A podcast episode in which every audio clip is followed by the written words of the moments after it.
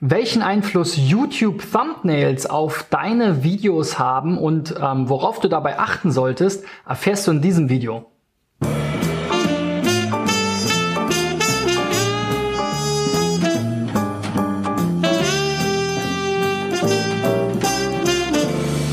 So Freunde, die 140. Folge von SEO Driven äh, dreht sich um YouTube Thumbnails.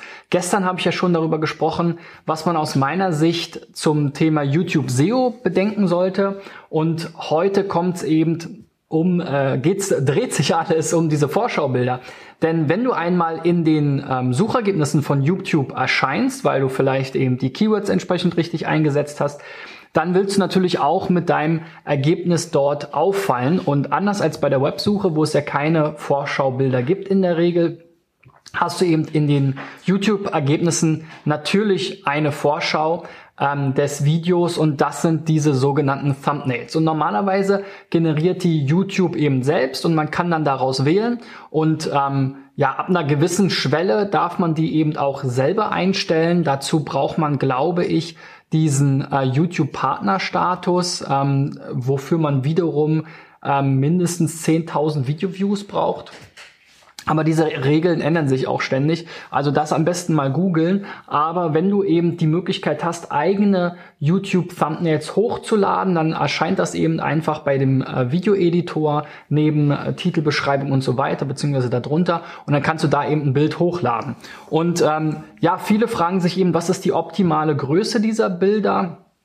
Ähm, das ähm, Format ist im Prinzip 16 zu 9 und ich nutze da ähm, zum Beispiel canva.com als äh, ja, Bildbearbeitungssoftware sozusagen, was es relativ leicht macht, per Drag and Drop einfach Sachen, ähm, sozusagen ein Hintergrundfoto zum Beispiel hochzuladen und dann verschiedene Elemente reinzuziehen, Text reinzuziehen. Also da braucht man nicht unbedingt Photoshop für.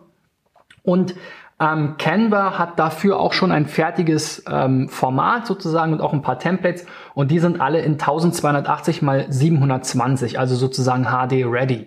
Ähm, du kannst die Bilder mit Sicherheit auch in Full HD hochladen, also 1920 mal 1080 ähm, Pixel.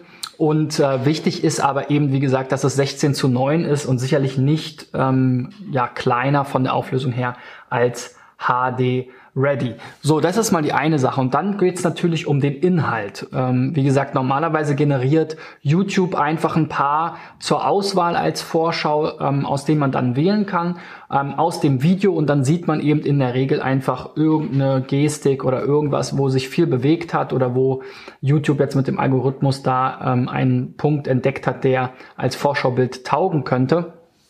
Ähm, besser ist es aber eben, wenn man sich wirklich Gedanken macht, wie kann man dieses, diese YouTube-Vorschaubilder ähm, einerseits mit Text versehen, weil viele, ähm, ja, sag ich mal, rattern so mit dem Auge durch die Ergebnisse durch und äh, da ähm, fallen natürlich die auf, die zum Beispiel Text drauf haben, weil das in der Regel eben bei diesen automatisch generierten Vorschaubildern nicht der Fall ist.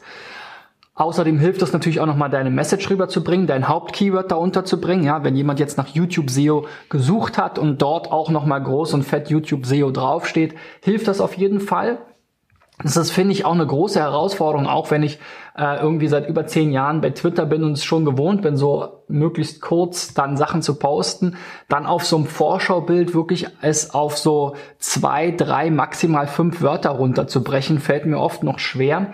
Aber man als Trick wende ich da immer an in Canva, dass ich mir einfach das Vorschaubild in nur 25 oder 10-prozentiger Größe anzeigen lasse bei mir auf dem äh, Bildschirm, damit ich mal einen Eindruck bekomme, wie das dann in den verschiedenen ähm, Listen vielleicht aussehen kann. Und wenn man da dann zwei, äh, ja, weiß ich zwei ganze Sätze drauf hat auf dem Bild oder halt auch, was weiß ich, drei Zeilen Text, dann sieht man relativ schnell, dass das viel zu klein wird und dass man eigentlich wirklich so in your face einmal groß das Thema dahin packen muss.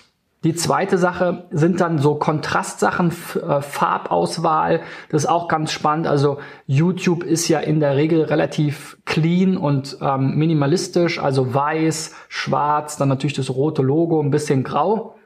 Das heißt, wenn du jetzt eben poppige Farben hast ähm, oder eben Farben, die besonders kontrastreich zu ähm, dem Rot und dem Grau und so weiter sind, dann ähm, äh, fällst du da natürlich auch auf. Du solltest dann auch vielleicht ein bisschen gucken, was haben die anderen in der Liste für Farben im Einsatz, wenn die jetzt alle irgendwie blau sind und dein äh, Thumbnail ist auch blau, dann ähm, fällst du dann natürlich wieder weniger auf. Ähm, das ist eben ein Ziel aber aufzufallen und äh, deswegen benutzen jetzt zum Beispiel auch viele so Rahmen, entweder eben wirklich ähm, einfach sozusagen als Rechteck ein Rahmen, der dann nochmal einen extra Kontrast äh, gibt, ähm, auch als sozusagen invertierter Schatten um Personen herum, äh, als weißen Rahmen, damit die Person nochmal aus dem Hintergrund hervorsticht besonders.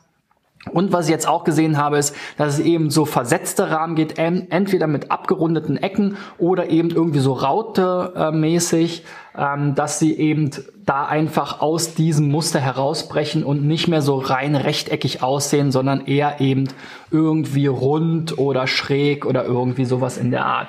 Ähm, da zum Beispiel Gary Vaynerchuk äh, nutzt das ähm, sehr stark seit einer ganzen Weile eben mit diesem Rahmen, der dann so schräg ist.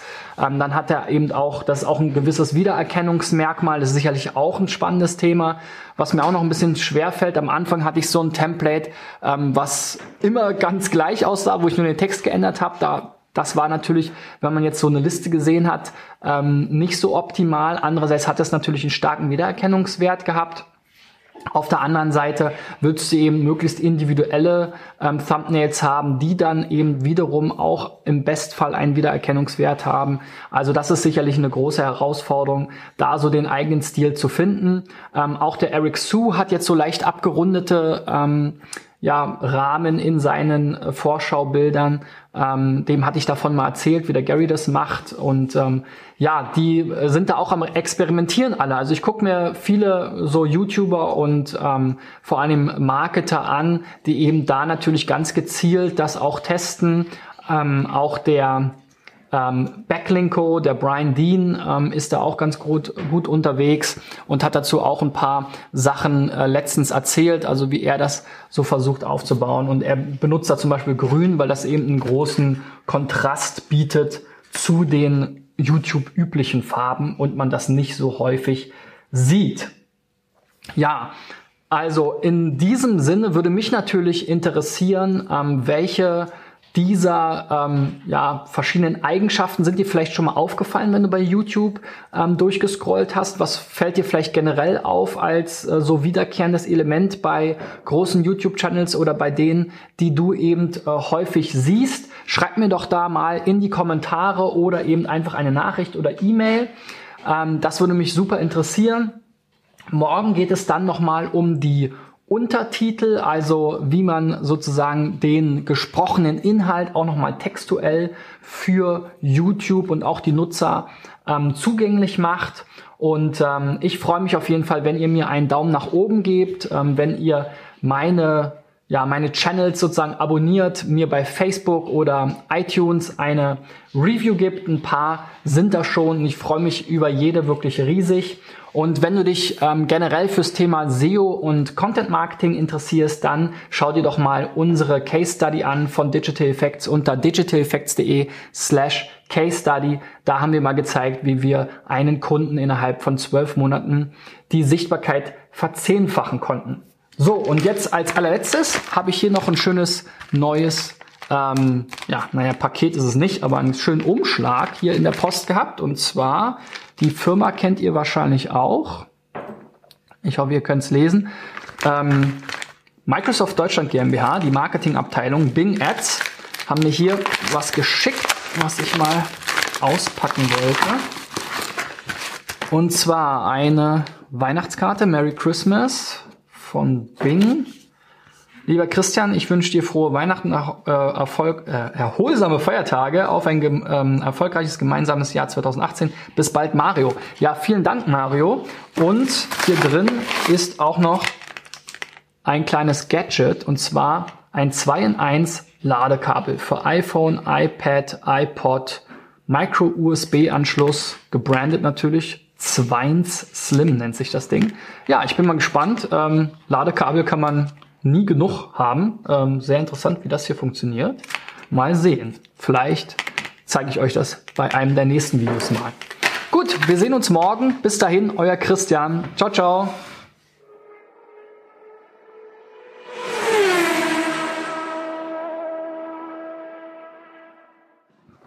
Habe ich eigentlich erzählt, dass mein Sohn mir jetzt immer meine Anziehsachen rauslegt?